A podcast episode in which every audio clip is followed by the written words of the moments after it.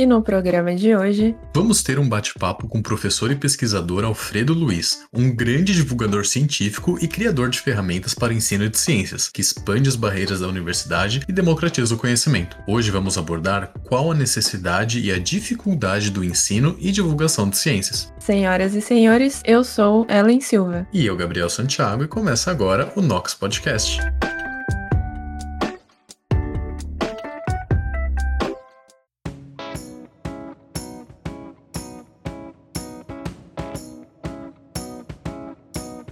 Nox Podcast é uma iniciativa de alunos do Instituto de Química da USP para levar ciência e o que anda acontecendo na universidade pública para todos, em especial aos não cientistas.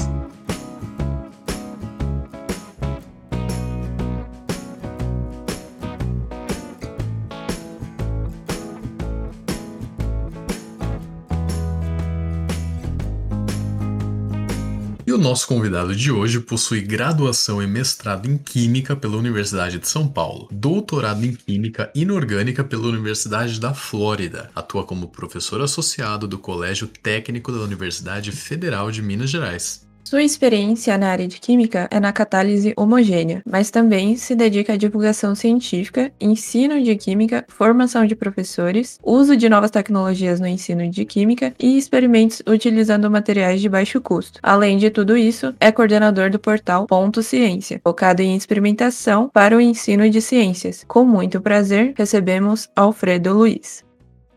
Muito obrigado aí pelo convite, né, para estar tá aqui conversando com vocês. Eu gostei muito aí de poder participar. Então, eu, apesar de estar trabalhando em Belo Horizonte, eu sou de São Paulo, estudei aí na, na USP e depois vim aqui para trabalhar na UFMG. Maravilha, professor, seja bem-vindo. Muito obrigado por ter aceitado o nosso convite. Uma honra para a gente receber o senhor aqui. É, Ellen, manda aí a primeira pergunta.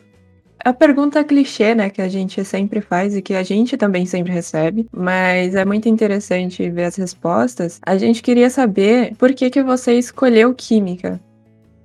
Ah, então essa é realmente é uma pergunta, né, que muita gente faz, em geral, né, de uma maneira até pensando, né, por que que essa é, né, pessoa vai fazer química, o que que leva a pessoa a, a, entrar nessa área, né? No meu caso foi muito interessante, porque eu comecei a gostar de química muito novo. Eu, quando estava no, no ensino fundamental, né?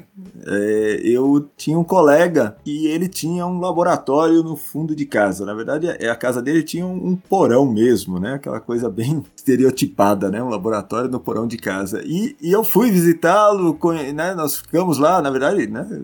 Tinha 12 anos, né? A gente, a gente brincava de laboratório, né? Ele tinha uns kits e tinha várias vidrarias vários reagentes. Com ele, eu, eu acabei indo no, no, centro de São Paulo, né? Comecei a comprar vidrarias, comprar reagentes, né? Coisas muito estranhas, porque eles vendiam pra gente coisas como ácido sulfúrico, ácido nítrico, né? E a gente fazia as experiências e foi se interessando cada vez mais por isso, né? E percebendo que a gente tinha que entender um pouco do que, que a gente estava fazendo para a gente não, não, não, se meter em nenhuma encrenca. E isso foi muito interessante porque, assim, de um hobby virou um, um interesse, né? Um, um, algo que eu senti facilidade. E aí, com isso, veio também é, é, algo que virou, no fim, um, grande alívio, né? Porque eu, eu falei, ah, eu já sei o que eu quero fazer, eu quero fazer química, né? Então, enquanto meus colegas não, não tinham muita ideia do que, que eles iam fazer, né, eu já estava bem encaminhado, né, e, e, tinha essa, essa ideia de que eu queria trabalhar com química. É, mesmo que eu não tivesse muita clareza do que, que eu ia fazer com isso, né,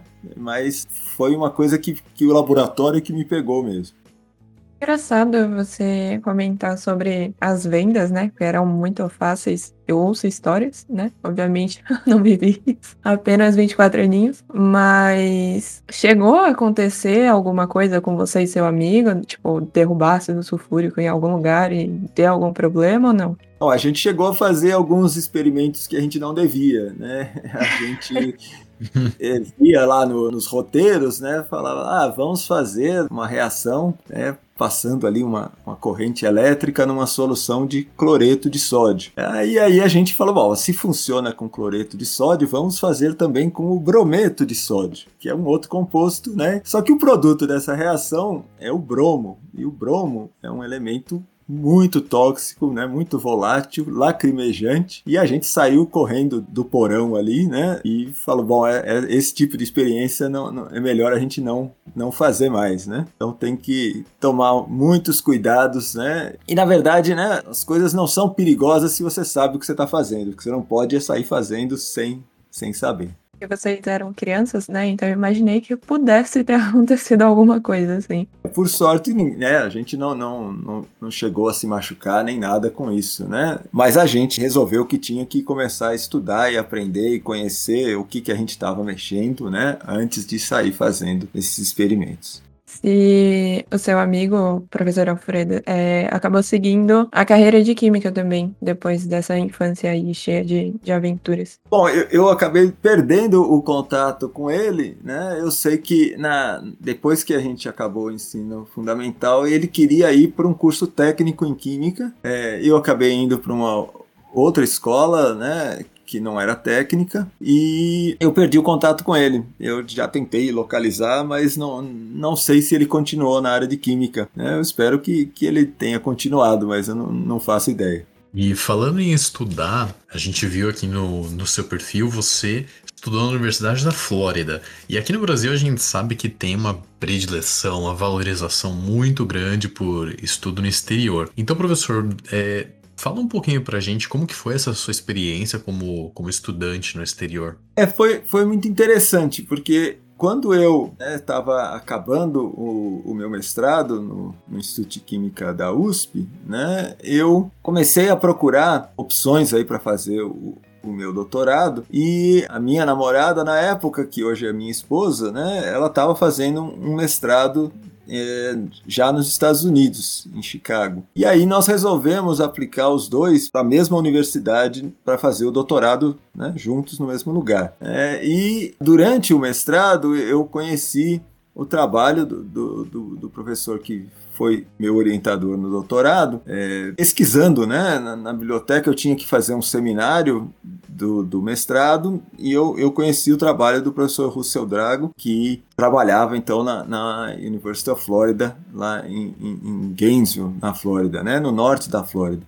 Eu entrei em contato com ele, né? E, e, a gente acabou, eu acabei sendo aceito na universidade. Tem todo um trabalho enorme aí que você tem que traduzir todos os seus documentos, diploma, histórico, todas aquelas coisas. E você tem que fazer uma série de provas né, de inglês, provas que. Né, porque, na verdade, eu estava indo para lá para fazer o doutorado com um, uma bolsa de lá. Na verdade, não era uma bolsa, né? Era, era um, eles têm um, um esquema diferente em que você dá aula e aí você recebe né, uma bolsa né, e você não paga pelo curso, é, porque o curso de pós-graduação é caríssimo. O de graduação já é muito caro, né? Mas se você não for dar aula ou não tiver um auxílio né, de algum outro órgão, você não consegue fazer. Então eu, eu fui para lá, né, conheci aí o, o, grupo, né, tinha um grupo bem grande e comecei a trabalhar. E eu achei que foi muito valiosa essa experiência de conhecer como que uma universidade funciona, né, fora do Brasil, como que uma outra sociedade funciona, né, uma outra cultura, né, eu sempre me interessei muito por, por conhecer aí como é que as coisas funcionavam, né, ler o jornal local, conversar com as pessoas, né, e, e e me inteirar aí de como que, que as coisas funcionam. É, já que você acabou tocando nesse assunto, né, de ver como as coisas funcionam, você tem alguma ideia de como as pessoas de lá te viam sendo um pesquisador brasileiro?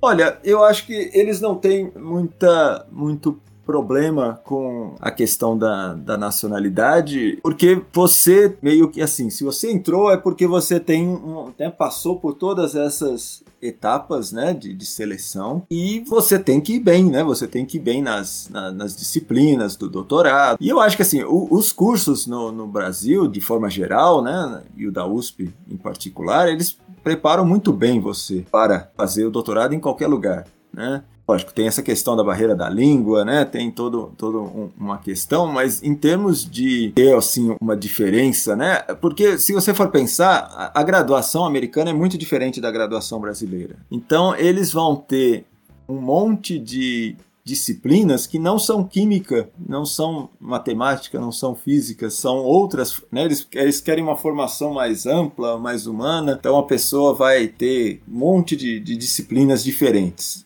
Né? Enquanto que no caso do Brasil, a pessoa passa quatro anos praticamente só estudando química e um pouco de física e matemática, mas tem, tem, tem diferenças né? na maneira como o, curso funciona, né? eles têm turmas muito maiores, né? Então tem aulas que são dadas em auditórios com 300, 400 pessoas. Labora... Eu dei aula de laboratório, então o laboratório era um laboratório enorme que funcionava das 7 da manhã às 11 da noite, uma turma atrás da outra. É uma fábrica de aula de. Por quê? Porque todos os alunos da graduação tinham que fazer, não todos, mas uma boa parte tinham que fazer alguma coisa básica de química, né? Então, os pós-graduandos, eles na verdade estavam dando aula para os alunos da graduação como uma necessidade, né? Se eles não tivessem aquele número enorme de pós-graduandos dando aula, né, os professores mesmo contratados não seriam suficientes. Né? Então, tinham muitos chineses, muitas pessoas da, da Europa, especialmente da Europa Oriental, alguns outros brasileiros e, e pessoas da América Latina. Então, assim, eles estão muito acostumados com estrangeiros. Né? E na Flórida, acho que mais ainda. Mas acho que todas as universidades americanas elas funcionam na base de pós-graduandos e pelo menos metade são estrangeiros. A gente acaba vendo um pouco, né, de estrangeiro lá na, na USP, mas de pós-graduandos dando aula, são poucos, assim, os que eu vi, e geralmente é para substituir, né, o professor titular. Então eu achei muito interessante essa, essa diferença que você trouxe pra gente. Mas aí, queria levantar a questão é, sobre a sociedade brasileira, né? Como você acha que a sociedade brasileira acaba vendo o cientista e a ciência?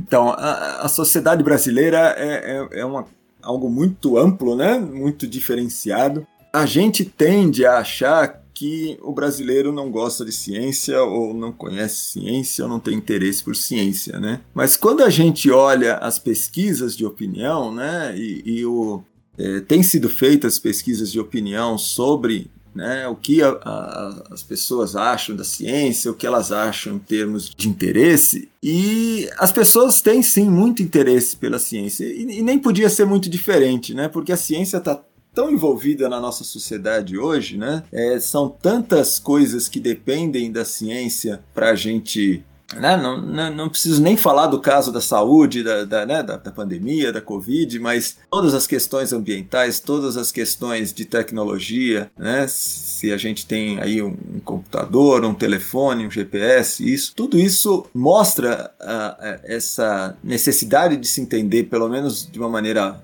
né, básica, aí, como a ciência funciona e as pessoas têm interesse. Só que existe sim uma dificuldade de como levar essa ciência e como as pessoas né, se, é, chegam nessa ciência que não, não é muito essas iniciativas de, de, divulgação científica elas têm sido pontuais elas têm, têm sido é, modestas né? As pessoas se você for pensar na, nas mídias né até, até o surgimento aí da, da internet em que a pessoa pode escolher um pouco mais, né? Ela pode falar, ah, hoje eu quero assistir um, quero ouvir um podcast, eu quero assistir um vídeo no YouTube.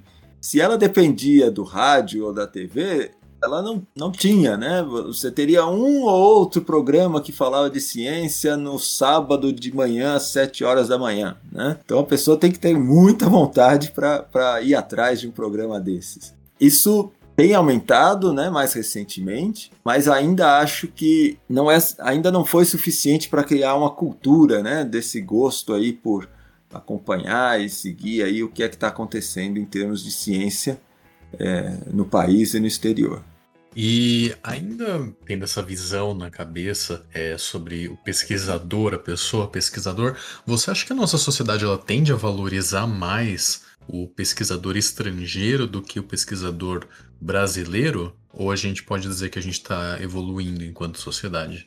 É, eu acho que é, é difícil né, de, de, dizer. Eu acho que existe sim uma parcela né, que, que acaba tendo mais acesso, às vezes, aos resultados do que acontece né, lá fora. Né? Então, no jornal vai aparecer e vai falar em Harvard ou no MIT ou em outro lugar aconteceu é, é, tais e tais coisas. Mas eu acho que assim, né, a gente hoje tem uma, uma porcentagem aí da, da, população que enxerga as coisas de uma maneira muito polarizada, né, de uma maneira muito, vamos dizer assim, anti-ciência, né, anti, que acha que isso é algo que ou não tem valor ou que não, né, não, não é a única maneira de se, de se fazer. E realmente, né, é, é uma coisa que a gente pode ter vários olhares, mas que na verdade, em muitos casos, né, essa dificuldade das pessoas de entender como a ciência ciência funciona, né? como que se constrói esse conhecimento científico, como é que ele vai sendo validado, como que a gente diferencia algo que é né, uma opinião de algo que é baseado em evidência, baseado em, em coisas mais sólidas, né? Isso dificulta muito as pessoas terem essa noção de como é que está sendo feita a ciência né, no Brasil e, e, no exterior. Mas eu acho que as pessoas têm uma noção de que,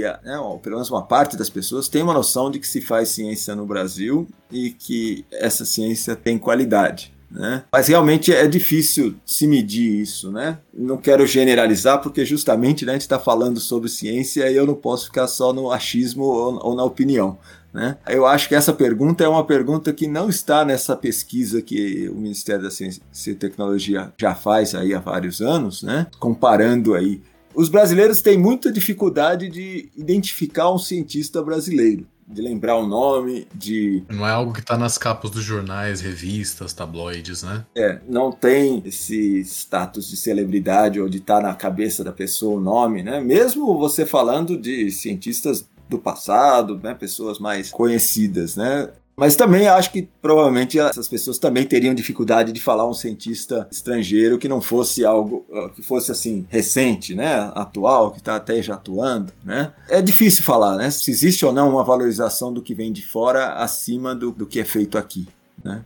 Como você acha que a gente consegue mudar a visão da sociedade brasileira, de tornar ela mais parte da ciência, né? É, eu acho que é um, é um longo caminho, né? É, isso passa pela melhoria da, da, educação, do ensino de ciências na, nas escolas, passa por haver uma valorização muito grande aí, tanto desse ensino quanto da, da, divulgação e da própria ciência. Né? A gente precisaria ter algo como aconteceu nos Estados Unidos na época que os russos colocaram o primeiro satélite em órbita e os americanos perceberam, opa, nós perdemos essa corrida, nós temos que ganhar Nós as próximas. uma corrida espacial né? do Brasil.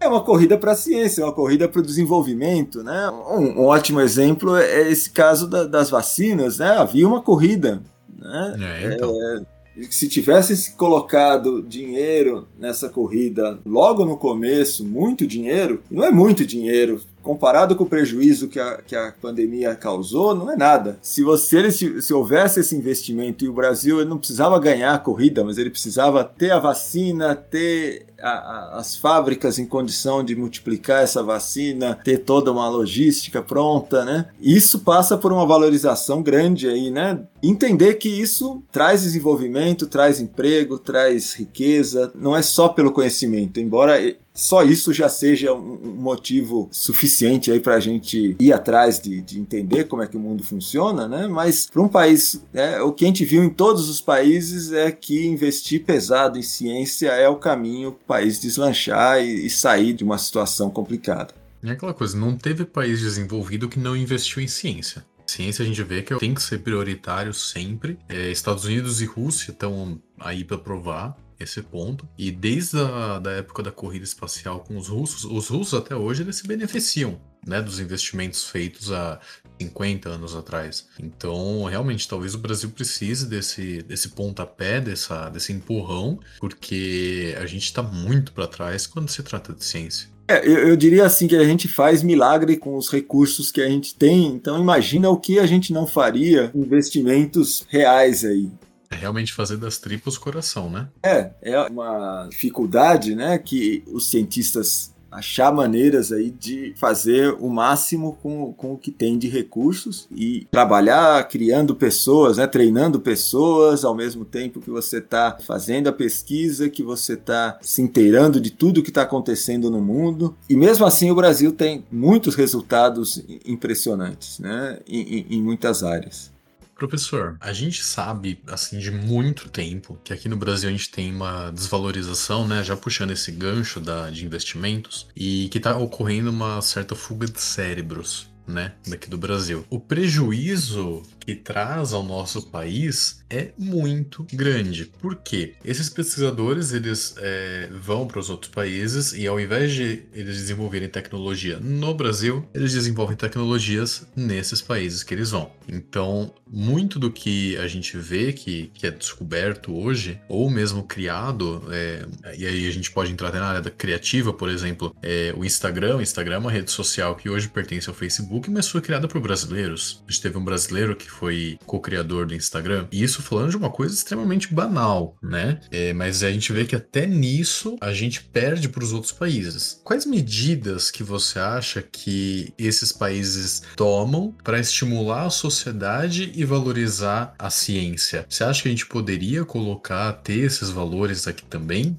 É, então, é, essa questão da, da, fuga de cérebros é algo terrível mesmo, né? Porque você veja, eu estudei no, no, na universidade, na USP, uma universidade pública, gratuita, por quatro anos, fiz a graduação, depois mais dois, três anos eu fiz o mestrado, fiz o doutorado lá no, nos Estados Unidos e nos últimos dois anos do meu doutorado eu solicitei uma bolsa do CNPq, então eu recebi né, uma bolsa para ficar lá e acabar o meu, meu doutorado. E o contrato da bolsa, quando você sai para estudar, é que você tem que ficar aqui no país e trabalhar aqui no país né, pelo tempo igual do tempo que você recebeu essa bolsa.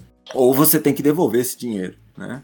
Uhum. É, mas assim, se a pessoa, por exemplo, hoje ela está tá acabando o doutorado no Brasil e ela vai para o exterior e arruma uma bolsa ou um trabalho lá, todo esse recurso que foi investido em formar essa pessoa com recursos públicos, esses recursos são perdidos, porque a pessoa vai para o exterior, ela fica lá, ela trabalha lá, todo todo conhecimento que ela gerar vai ficar lá. E por que que eles atraem tantas pessoas, né? Veja, a, a própria China, ela manda, sempre mandou muita gente estudar nos Estados Unidos. Só que agora, o que, que eles estão fazendo? Agora eles estão trazendo essas pessoas de volta para a China. Até pessoas que viraram professores em universidades americanas, eles estão oferecendo posições em universidades chinesas, né, onde a pessoa vai ser muito mais valorizada. Eles vão oferecer uma série de vantagens para a pessoa voltar. Então, eles estão investindo numa não na, na, fuga de cérebros, estão investindo na, na, recuperação desses cérebros aí que passaram um tempo, então vão trazer experiências de outros países de volta para a China.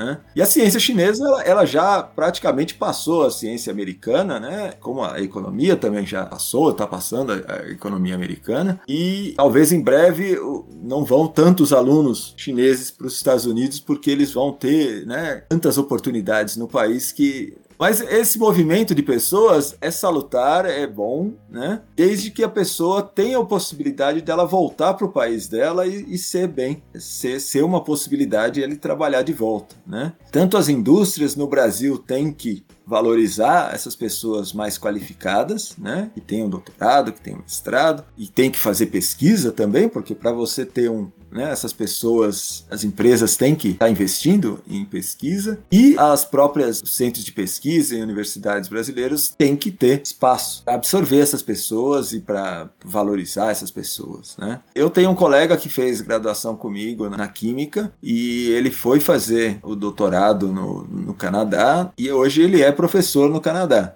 Da, da, aula na Universidade de Victoria. Quando ele chegou na, na universidade, né, eles falaram: olha, esse espaço aqui, esse laboratório enorme aqui é para você. Nós vamos te ajudar a, a escrever aqui os projetos para você equipar esse laboratório. Né? Então eles fazem todo um, um movimento para a pessoa se integrar né, na, na universidade e oferecem todas as condições da pessoa trabalhar. Se ela não conseguir resultado depois disso, né, é, é, é problema para ela. Mas ela tem condições de, de, de trabalhar e de desenvolver essa pesquisa. Mas isso na universidade brasileira é muito mais complicado, né? Você, às vezes o professor tem que dividir um laboratório com outro, ele tem que é, ir atrás de equipamentos, de, de, né, de, Ele tem que se virar nos 30, né?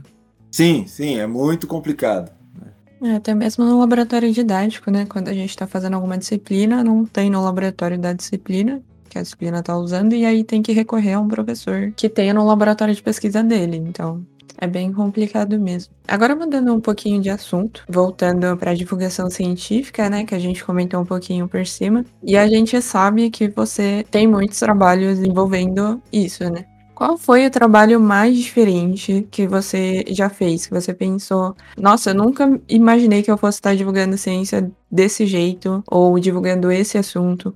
É, então, eu trabalhei, né? Comecei com essa parte de divulgação científica na própria graduação, quando eu estava na USP, né? A gente começou a fazer é, o que eram lá shows de química, né? Apresentações de, de com experimentos para escolas e depois também no Museu de Ciências, que era a estação ciência que havia na Lapa, né? Que hoje acho que não existe mais. E depois, quando eu voltei do doutorado e fui trabalhar na, na UFMG, eu encontrei um grupo de alunos lá que estava muito interessado, que eu havia contado sobre essa parte aí dos shows de química, e a gente começou a, a desenvolver então uma apresentação, mas que tinha muito mais é, uma parte de teatro, uma questão assim de, em que eles desenvolviam esquetes, eles desenvolviam, é, a gente trabalhava muito com humor, e fazia esses experimentos, mas dentro de uma história. Eu acho que essa foi uma atividade que era bem diferente né, de fazer um, um teatro científico com experimentos, contando uma história e através do diálogo a gente explicando o que é que acontecia. A gente fez um, uma peça que era Romeu e Julieta, uma paixão científica. E a gente desenvolveu essa peça e a gente teve ajuda de pessoas do teatro, da, da, na verdade do curso de artes cênicas da universidade. Então eles tinham uma disciplina em que eles tinham que dirigir aprender a dirigir é uma peça. Então, alguns alunos de lá nos ajudaram a, e era muito interessante porque alunos de química não, não são formados para fazer, é, não tem experiência com teatro, então é, é, eles tinham bastante dificuldade de trabalhar essas questões e, e fazer o treino, e, mas funcionou muito bem e era muito interessante essa, essa atividade aí. Quem tinha em escolas, em eventos, foi, foi muito legal. Hoje em dia, o, o projeto Química em Ação, que é o QIA, continua em pé, né? Também já participou de várias coisas, cresceu bastante. E hoje em dia eles levam algo bem, assim, com humor, com piadas às vezes, e mostrando sempre os experimentos. Então, é muito importante pra gente e pros nossos ouvintes que fazem parte do, do Instituto de Química estarem ouvindo um pouco da sua história. Já, já agradeço antecipadamente, porque você é um dos fundadores do projeto que é mantido até hoje e um dos maiores dentro do Instituto, né? Então, muito obrigada por compartilhar essa parte da sua história. Então, o Química e Ação foi essa, essa experiência que eu tive na, né, na graduação, né, que, que participava lá do museu. A gente fazia quatro apresentações por semana no museu, e para escolas e para o público que ia lá. Foi uma experiência muito, muito importante e eu fico muito feliz de saber que continua até hoje. Também fico feliz de saber que até hoje vocês fazem a Semana da Química, né? Quando eu estava na, na, graduação, a gente estava também começando com a Semana da Química, como sendo algo que também é organizado pelos alunos, que eu acho isso muito legal, né? Você ter essa iniciativa de ir atrás e fazer um evento é uma coisa que se aprende muito também.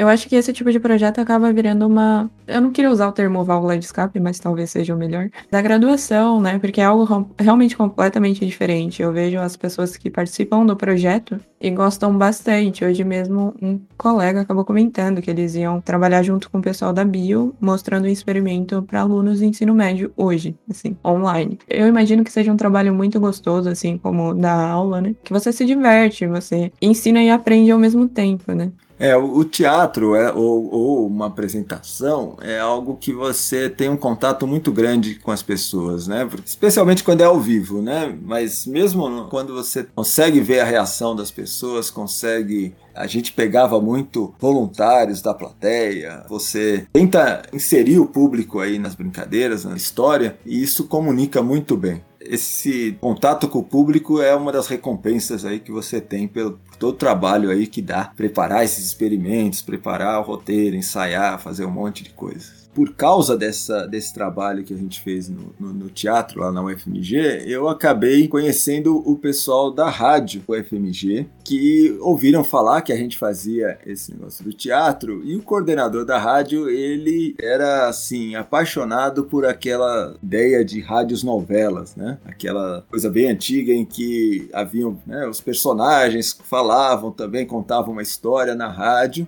e ele queria montar algo assim na, na programação com alguns dos alunos que trabalhavam com a gente no teatro, a gente montou vários pequenos programetes aí, que eles chamam de pílulas, né, que falavam sobre ciência com personagens, né, com efeitos sonoros, com cada um fazendo uma voz específica, né? Então essa foi uma das coisas que eu, eu realmente não esperava nunca me imaginei trabalhando com rádio, né? Especialmente porque tudo que a gente fazia era muito visual, né? A pessoa via o experimento, ela via o que, que você estava fazendo na hora. Mas foi uma outra experiência muito interessante.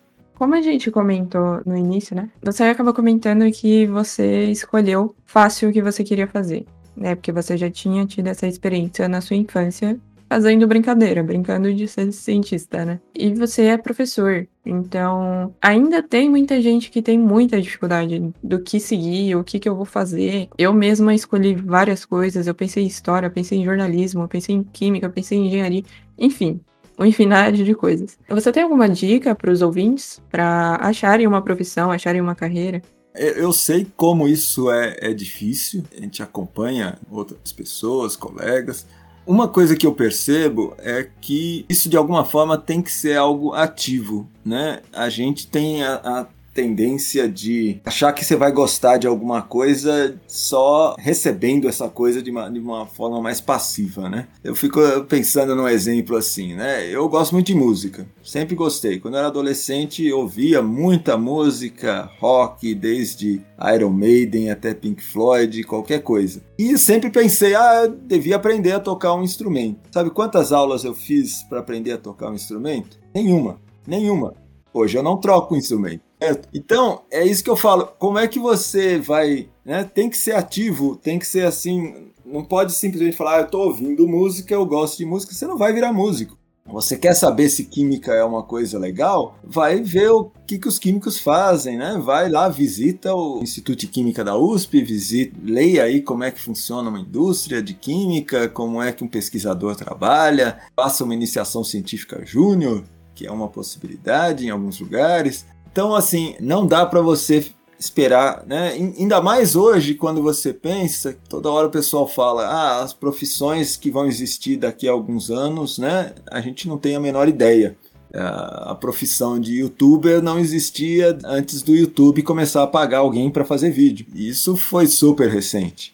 Né? O YouTube começou em 2006, mas ele só começou a fazer isso muito depois. Então, a pessoa tem que se preparar para um monte de coisas. Outras profissões vão surgir, a profissão mesmo de químico vai mudar, as uhum. coisas que o químico tem que saber vão mudar. Hoje em dia você fala, ah, o que, que o químico tem que saber? Bom, o químico pode ter que saber muita coisa de computação, ele pode ter que saber muita coisa de é, biologia, se ele for trabalhar com bioquímica. Então, você tem que saber trabalhar em equipe, você tem que saber colaborar, você tem que saber ouvir, você tem que saber um monte de coisas, né?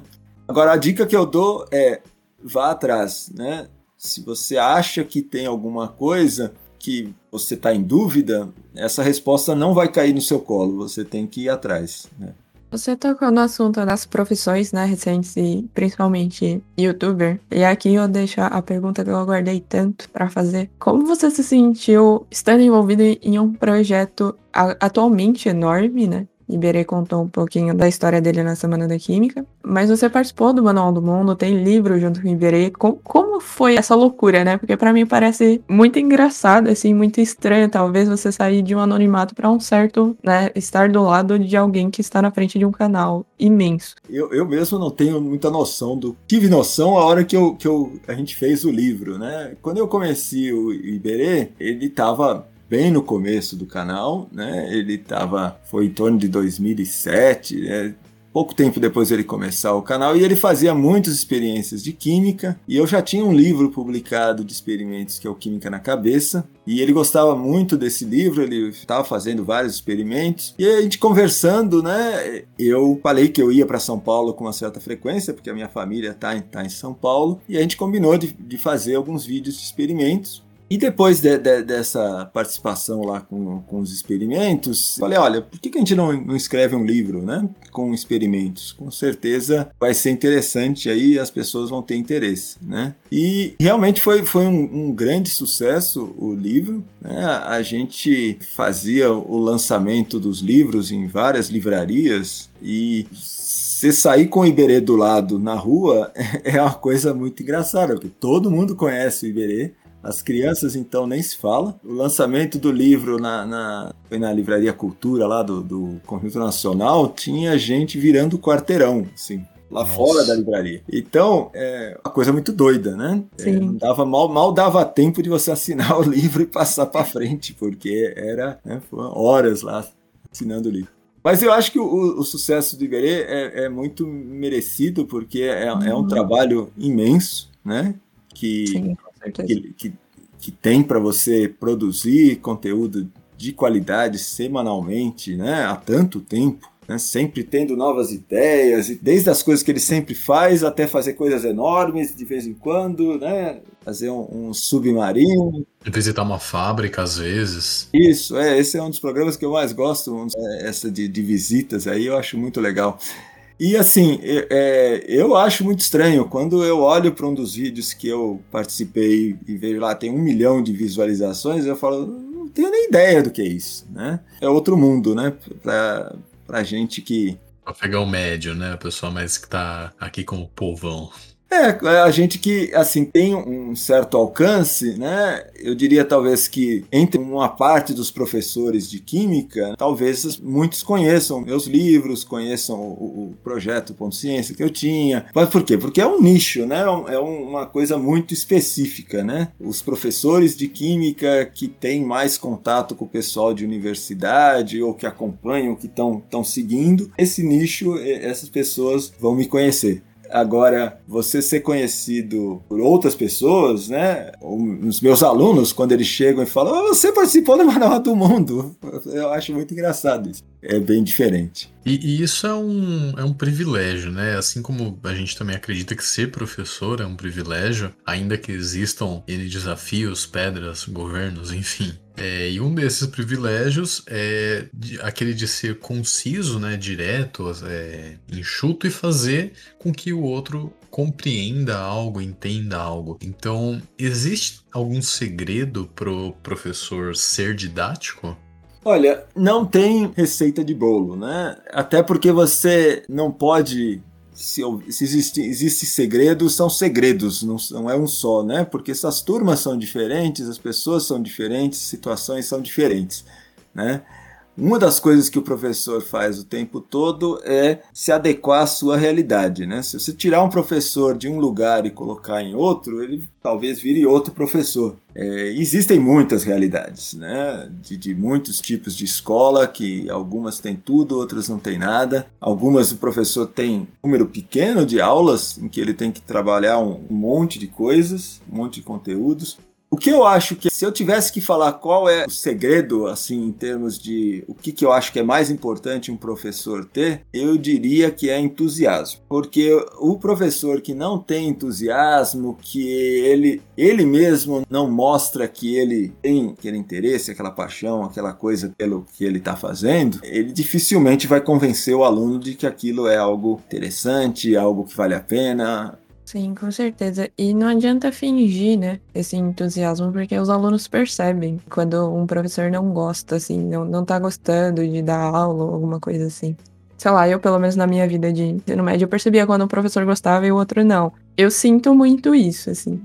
É lógico que só entusiasmo não resolve. Hoje o, o, professor ele, ele tem que dominar uma série de habilidades, né? Ele tem que dominar o conteúdo, ele tem que dominar a pedagogia, ele tem que dominar a tecnologia e ele tem que achar um jeito de juntar essas três coisas e, e encontrar a melhor maneira de trabalhar Isso fora ter que trabalhar, né, nessa questão das, das diferentes realidades, né, com a diversidade de alunos, diferentes diversidade de situações. E, e, quando a gente fala em conteúdo, não é só química, né? Porque a química está ligada na, na sociedade, nas questões então você tem que saber de meio ambiente, você tem que saber de história da química, você tem que saber. Assim, é, é, é um, é, é um mundo, né? E tem que estar sempre aberto para mudar e melhorar e, e, falar: olha, essa aula não vai ser a mesma aula, eu vou fazer uma outra aula, vou fazer uma aula melhor ano após ano.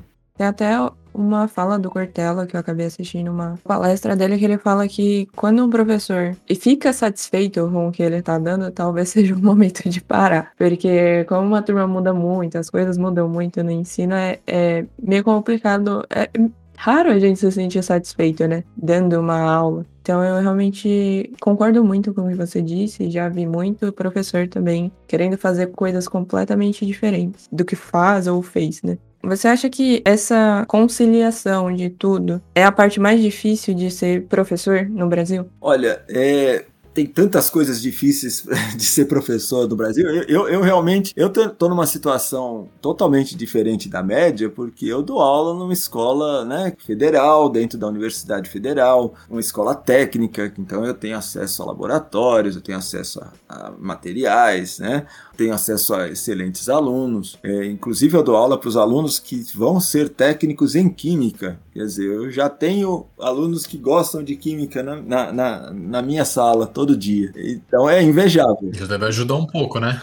É, ajuda demais. Então, assim, agora quando você pensa na, na situação dos professores, né, em que eles não dão aula em uma única escola, eles dão aula em várias escolas, eles têm que se deslocar, eles dão aula para um número imenso imenso de alunos, centenas de alunos às vezes, né? Como é que você sabe o nome desse aluno? Como é que você corrige alguma coisa, avalia alguma coisa desses alunos? Na escola ele não tem uma sala dele, não tem, né? Às vezes não tem nenhum armário, às vezes tem um laboratório, mas ele não pode entrar. Então, assim, são muitas situações complexas e cobranças de vários lados, né? E é interessante porque a, a, gente pensa, né? Você pode pensar, não, mas isso é o professor de escola pública, né? E o professor da escola particular, né? Professor da escola particular tem outros problemas, né? Porque, na verdade, ele acaba sendo muito tolhido, né? Ele tem que seguir naquele dia, naquela semana, o que ele tem que falar, o que ele tem que fazer, como é que é o, o conteúdo e, e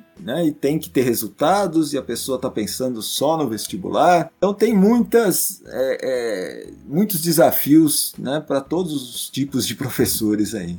E aproveitando já nessa pegada mais moderna que a gente sempre gosta de ter. Hoje a gente tem muitas tecnologias, muitas plataformas em que a gente pode aprender, em que a gente pode exercitar de alguma forma o conhecimento, e inclusive as redes sociais podem ser avaliadas na difusão desse conhecimento, nem que seja algo bem simples. Então, se você pudesse indicar uma plataforma, uma rede social, um meio no geral para que as pessoas possam se aprofundar de fato no meio científico, qual que você indicaria? Olha, eu, eu sou muito particular aí pro YouTube, porque eu, eu acho assim o YouTube um mundo, né, de, de, de conhecimentos, né? Se você quiser se divertir, você pode se divertir. Se você quiser ouvir música, você pode ouvir música. Mas se você quiser aprender, é um poço sem fundo. É assim, né? Você vai se perder ali nas recomendações e nas coisas que vão você vai encontrar. Lógico que você, como em toda rede social e tudo que está por aí, e que também está na, nas coisas clássicas, nos livros, nas, nas coisas mais tradicionais, né? Você tem que selecionar, você tem que selecionar, tem que criticar, tem que olhar com cuidado, né? ver a, as fontes, ver o que tem lá.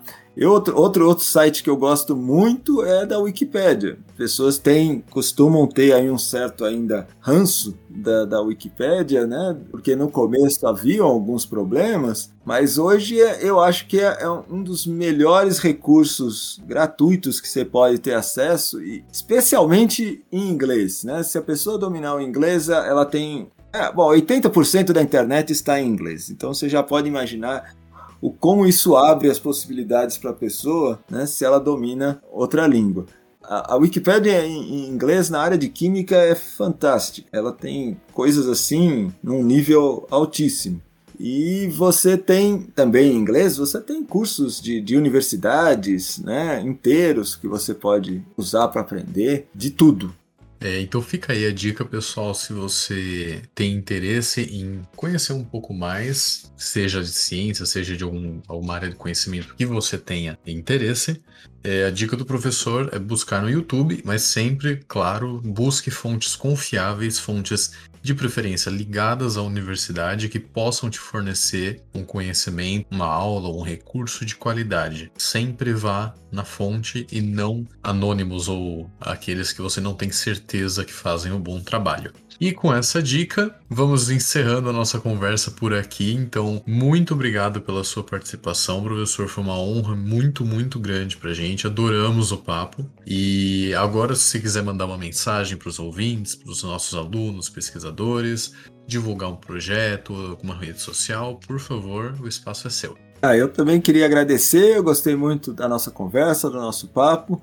E queria aproveitar então para divulgar dois sites que eu tenho organizado. Um deles é o xciência.org, que é o meu blog, que tem um monte de coisas que eu venho desenvolvendo, usando impressão 3D, usando, falando de tecnologia no ensino. E também um, um, site mais recente que a gente está desenvolvendo, cursos para professores e para pessoas que tenham interesse, que é o cursoteca.coltec.ufmg.br, que é uma plataforma de cursos online. Né? Agora nós temos um curso de recursos digitais para professores química, totalmente gratuito, totalmente online. Você faz quando você quer e você fica por quanto tempo você quiser, você pode voltar. Então são dois recursos que eu recomendo aí se inscrevam, gente. É, mais uma vez, a gente agradece a sua participação. Foi realmente muito bom conversar com você.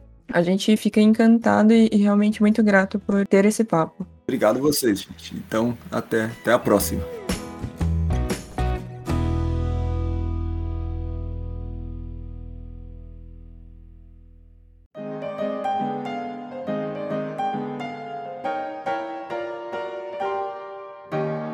A Universidade Federal de São Carlos, através da plataforma POCA, está oferecendo cursos de sustentabilidade com carga horária de 10 horas e emissão de certificado. Entre os cursos há Introdução à Química Verde e Sustentabilidade e Economia Circular. Para realizar os cursos, basta entrar em www.cursos.poca.ufscar.br. Siga a gente no Facebook, Twitter e Instagram, arroba Nox Podcast e fique por dentro dos próximos episódios. Eu sou Ellen Silva. E eu, Gabriel Santiago, e vemos vocês no próximo episódio. Tchau! Equipe: Locução: Alexandre Dolivo, Gabriel Santiago, Ellen Silva e Laura Rezende. Redação: Ana Amaral, Andressa Levi, Mariana Teixeira, Igor Castelar e Nicolas Mariano. Edição: Pedro Sabanai, Kaique Grabauskas, Christian Hurtado e Pedro Silveira. Artes gráficas: Christian Hurtado, Ellen Silva, Isabela Lourenço, Kaique Grabauskas, Laura Rezende, Marcelino Moreira e Vida Vieira. Administrativo, Edgar Brown, Felipe de Souza Silva e Gabriel Santiago.